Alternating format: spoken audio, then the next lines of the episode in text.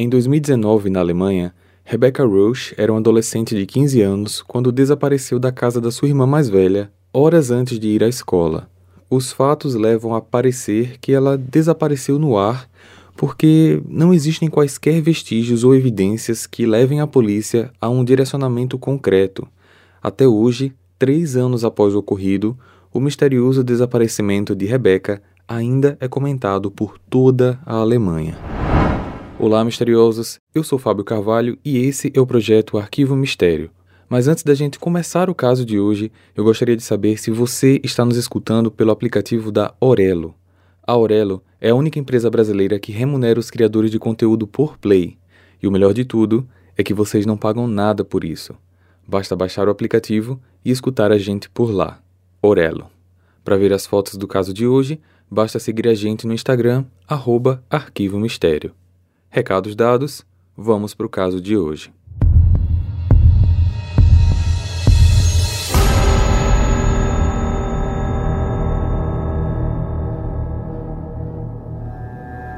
Rebecca Rausch nasceu no dia 21 de setembro de 2003 em Berlim, na Alemanha. Era filha caçula do casal Bridget e Brandy Rausch. Rebecca tinha duas irmãs, Vivian, a mais velha, e Jessica, a irmã do meio, sendo que a diferença entre Jessica e Rebecca é de 12 anos. Em 2019, aos 15 anos, Rebecca morava com seus pais em um bairro residencial de Berlim, numa casa bem próxima à da irmã Jéssica, de 27 anos na época, e que havia formado sua própria família, casando-se com um rapaz chamado Florian, também de 27 anos, e tendo com ele uma filha. Rebecca era muito próxima da irmã e da sobrinha e passava muito tempo na casa deles. Ela costumava dormir lá nos fins de semana com total consentimento dos pais. Ela era uma adolescente como muitas outras, divertida, alegre, cheia de energia, adorava usar as redes sociais e suas contas no TikTok e no Instagram tinham mais de 30 mil seguidores. Era fã de K-pop, principalmente da banda BTS, e postava muitos vídeos cantando e fazendo as coreografias do grupo. Além disso, era estudiosa, responsável e de bom comportamento no geral. Numa quarta-feira, dia 17 de fevereiro de 2019, Rebeca pediu aos pais para passar a noite na casa da irmã, porque Florian ia sair à noite para uma festa com os colegas de trabalho e as duas irmãs queriam aproveitar para ter uma noite das garotas. Mesmo que Rebeca tivesse aula de manhã cedo no dia seguinte, a mãe dela concordou desde que ela não faltasse à escola. A noite das meninas correu bem, as duas conversaram, brincaram com a bebê, comeram pizza, assistiram TV, até que chegou o momento de dormir. Jéssica então subiu para o seu quarto por volta das 11 da noite e Rebeca permaneceu no andar de baixo, deitada no sofá da sala, onde ia dormir. Florian chegou em casa por volta das 5h45 da manhã. Ele estava um pouco embriagado e sonolento. Segundo ele, ao chegar, foi direto para o seu quarto se deitar. No dia seguinte, Jéssica saiu de casa bem cedo, pouco antes das sete da manhã, para deixar a filha pequena na creche e depois ir para o trabalho. Às 7h12, a mãe de Rebeca ligou para ela para se certificar de que ela estaria acordada e se preparando para ir para a escola. Mas ela não conseguiu falar com a menina porque o telefone estava fora de área ou desligado. A mãe presumiu que o celular pudesse estar sem bateria e decidiu então ligar para Jéssica. Só que Jéssica não estava mais em casa e então não poderia passar o telefone para a irmã. Ela apenas informou que saiu apressada e não podia confirmar se ela estava no sofá ou se já tinha saído porque ela não tinha prestado atenção na sala assim que saiu. Bridget então ligou para o genro Florian às 7h15. Como ele ainda estava muito sonolento, ele não quis falar com a sogra e deixou o telefone tocar. Jéssica também ligou para ele. E diante das insistências das duas, Florian finalmente atendeu uma ligação e que foi a ligação da sogra. Depois de falar com ela, ele se levantou e foi verificar se Rebeca estava na sala, o que ele percebeu que não. Apesar de achar um pouco estranho que a filha já tivesse saído de casa tão cedo, no caso já era quase sete e meia da manhã, sendo que a aula só começaria às nove, Bridget acreditou que ela estaria a caminho da escola e se deu por satisfeita. Pouco tempo depois, entre as 8h40 e as 11h40 da manhã, Bridget enviou algumas mensagens de texto pelo WhatsApp. O aplicativo indicava que as mensagens haviam sido entregues, porém não foram visualizadas. Sendo assim, ela concluiu que o telefone da filha estava agora ligado e imaginou que estivesse carregando na escola, mas ela não estava respondendo às mensagens por estar em horário de aula. Só que Rebeca não estava na escola. Por ter faltado a aula e a escola não ter recebido nenhum aviso sobre a ausência, por volta de uma da tarde, a escola entrou em contato com a família. Nesse momento, os pais de Rebeca tiveram a certeza de que algo errado estava acontecendo. Rebecca era uma estudante assídua, responsável e nunca havia matado aula. Desesperados, Brand e Bridget logo foram reportar o desaparecimento à polícia. Assim como ainda acontece em alguns países, na Alemanha, os casos de desaparecimentos de jovens e adultos só são averiguados após 24 horas. Enquanto Bridget tentava convencer os policiais a iniciarem as buscas imediatamente, Brand foi até a área da escola procurar pela filha nos arredores do local e também no shopping que a menina costumava frequentar. Somente no dia seguinte, 19 de fevereiro, foi que a polícia se mobilizou para buscar a menina. Tanto a família como a polícia divulgaram o desaparecimento de Rebecca nas redes sociais e distribuíram cartazes com fotos dela por toda a região. Ocorre que a família ficou muito decepcionada com a atitude da polícia porque a família havia fornecido várias fotos mais recentes de Rebecca, mas, por alguma razão, os policiais optaram por usar uma foto do Instagram em que a jovem aparece muito maquiada e com recursos de filtro, o que certamente dificultaria o reconhecimento dela. Dentre as informações divulgadas, a polícia detalhou que Rebecca possivelmente estaria portando uma mochila da marca Vans, uma manta na cor roxa, um casaco de frio na cor rosa, o telefone celular, sua câmera fotográfica Polaroid e um casaco de moletom com estampa da banda BTS. Rebecca costumava carregar esses itens consigo para todos os lugares, só que muitas pessoas, de maneira apressada, poderiam concluir que, se ela estava levando tantos itens para passar uma única noite na casa da irmã, que era tão próxima assim da sua casa, na verdade, ela estava pretendendo fugir. Porém, essa hipótese era improvável tanto para a polícia como para a família, já que Rebecca não tinha problemas com a família, nem histórico de comportamento rebelde. Nos dias seguintes, os investigadores realizaram diversas diligências para solucionar o caso, cuja principal linha de investigação passaria a ser homicídio. Policiais empreenderam várias ações de buscas pelos arredores da casa, da escola e dos locais mais frequentados por ela. Em um dos depoimentos, um amigo de Rebecca fez uma importante revelação. Na manhã do dia 18 de fevereiro, entre as 7 e 8 horas, Rebecca tinha enviado para ele uma foto no Snapchat. Ela estava muito bem produzida, arrumada e maquiada, o que o deixou surpreso porque era muito cedo para ela estar tá daquele jeito. Ele teria respondido a mensagem logo em seguida, mas ela não respondeu nada de volta. Os dados da rede Wi-Fi da casa de Jéssica apontaram que o celular de Rebecca estava conectado àquela rede entre as 6 e 7 e 42 da manhã. As investigações prosseguiam. Desde o início, a polícia considerou Florian como o principal suspeito, já que, pela linha de tempo, ele teria sido a última pessoa a estar em casa com Rebeca no momento de fragilidade dela, porque assim que ele chegou de madrugada, ela estava dormindo no sofá. Usando como justificativa as inconsistências e contradições que ele apresentava em seus depoimentos, além da potencial obstrução de justiça por ocultação de provas, a polícia o levou preso preventivamente no dia 28 de fevereiro, dez dias após o desaparecimento.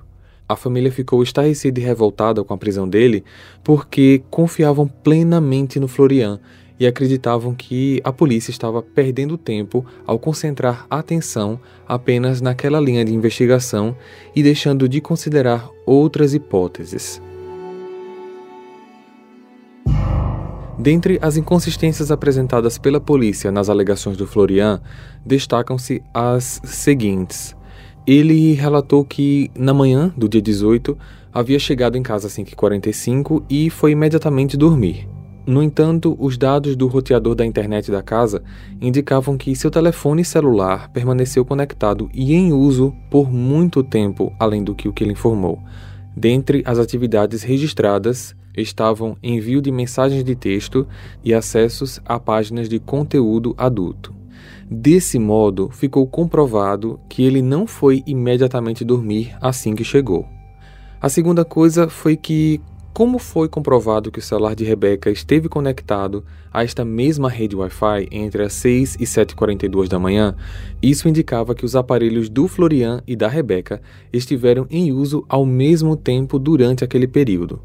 Tal informação pode sugerir que ambos estavam juntos, em casa, acordados, contudo, quando Jéssica e Bridget ligaram para Florian entre as 7h15 e 7h30 perguntando por Rebecca, ele respondeu que estava dormindo e sozinho.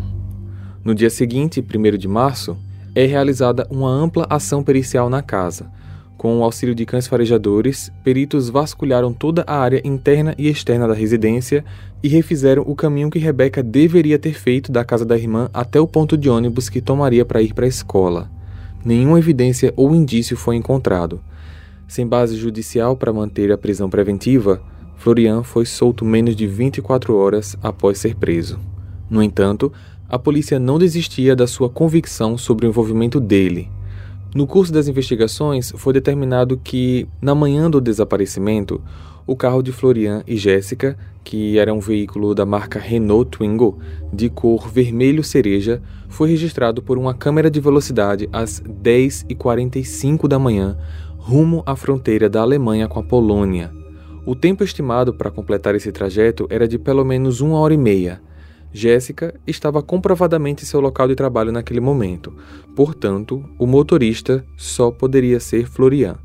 Naquele mesmo dia à noite, o carro foi novamente registrado por câmeras na estrada, fazendo o mesmo percurso, indo em direção à fronteira da Alemanha com a Polônia. Outras importantes evidências foram coletadas no carro. Fios de cabelo de Rebeca e fibras da manta roxa que ela carregava consigo no dia do desaparecimento foram encontrados em diferentes locais do veículo. Com base nessas novas evidências, que levantavam suspeitas suficientemente embasadas contra Florian, um novo mandado de prisão foi expedido em 4 de março. Só que, mais uma vez, a família de Rebeca se rebelou defendendo publicamente a inocência de Florian. Disseram que os fios de cabelo e as fibras do cobertor encontrados no carro eram absolutamente normais, já que Rebecca esteve naquele veículo várias vezes com a irmã. Hey, você se interessa por crimes reais, serial killers, coisas macabras e tem um senso de humor um tanto quanto sórdido? Se sim, você não está sozinho. Se você precisa de um lugar recheado de pessoas como você, Venha conhecer o podcast Pátria Amada Criminal. Todas as semanas tentamos entender o pior da humanidade. Nesse processo a gente ri, chora, fica brava, fofoca, porque afinal de contas é assim que a gente fala quando está entre amigos. Suas novas melhores amigas trevosas estão aqui no Pátria Amada Criminal. Com a divulgação de todos esses desdobramentos da investigação, o caso de Rebeca estava ganhando forte repercussão nacional e as opiniões estavam divididas.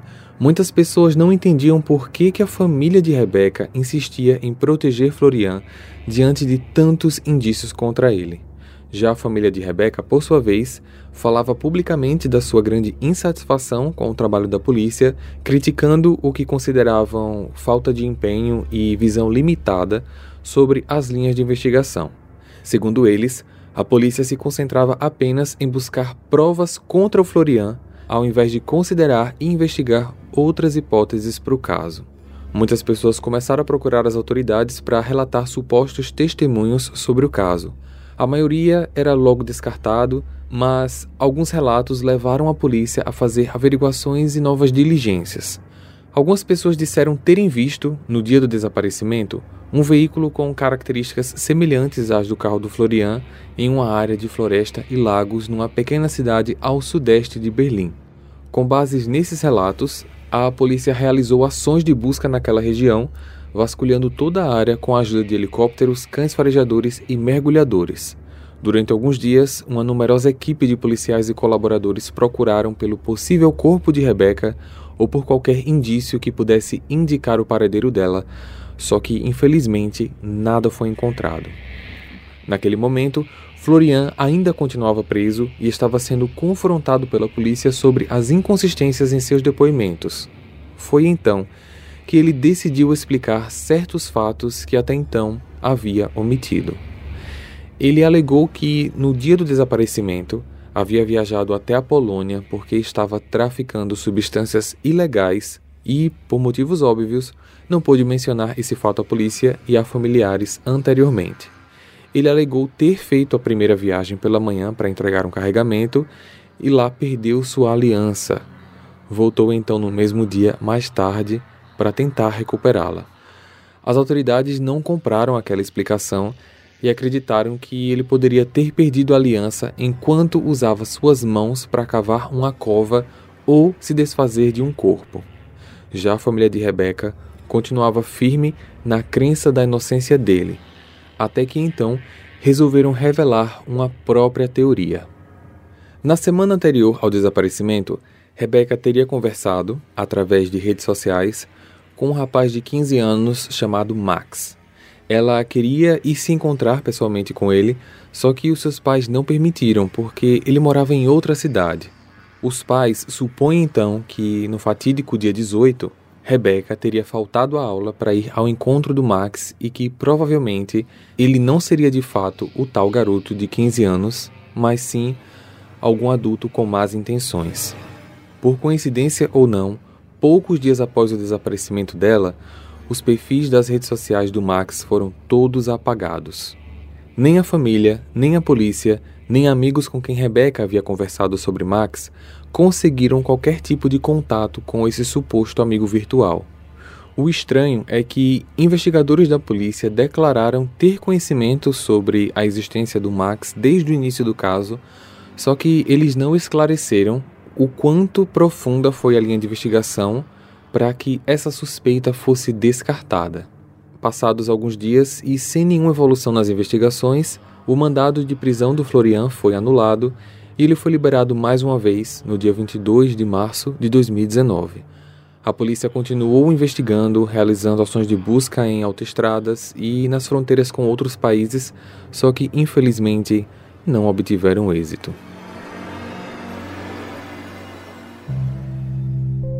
Depois de dois anos desde o desaparecimento, muitas teorias surgiram na tentativa de explicar o caso Rebecca. Uma delas dizia que ela teria fugido para ir ao encontro do seu ídolo, J-Hope, da banda BTS, que fazia aniversário exatamente no dia em que ela desapareceu. No entanto, não há fundamento para tal hipótese, já que a banda é coreana e não estava em turnê pela Europa naquela época. O desaparecimento misterioso é um assunto recorrente na Alemanha até hoje. Há muitas especulações do público e da mídia sobre o que de fato teria acontecido, mas a polícia permanece firme na crença de que Rebecca foi morta na casa da irmã pelo cunhado Florian e que ele em seguida viajou até a Polônia para se desfazer do corpo e das provas. No entanto, as evidências coletadas no curso das investigações são insuficientes para que ele seja indiciado e julgado por homicídio. O caso permanece aberto. Há muitas controvérsias acerca da forma como o caso foi abordado desde o início e como as partes envolvidas se portaram durante as investigações. Ao invés de colaborarem entre si, a polícia e a família pareciam estar jogando uma contra a outra ao invés de trabalharem em conjunto em prol da vítima. As autoridades policiais criticaram abertamente a família de Rebeca pelo que consideraram falta de colaboração ao trabalho da polícia, especialmente no uso ostensivo da mídia e das redes sociais para divulgar informações que deveriam ser mantidas em sigilo, ao mesmo tempo que mantinham em sigilo informações extras como a do amigo virtual, que só veio à tona por eles na tentativa da libertação do Florian. Já a família contesta desde o início a lentidão das ações policiais e o foco em uma única linha de investigação. Segundo eles, a polícia jamais trabalhou com a hipótese de Rebecca ainda estar viva e ignorou pistas e testemunhas nesse sentido. Em dezembro de 2021, a rede RTL exibiu um documentário onde Bridget e Brand desabafaram sobre seus sentimentos naqueles quase três anos sem a filha. Eles falaram sobre a decepção que tiveram com a condução das investigações, reforçaram sua fé inabalável na inocência do Florian e declararam que acreditam firmemente que Rebeca está viva, cultivando ainda a esperança de encontrá-la um dia.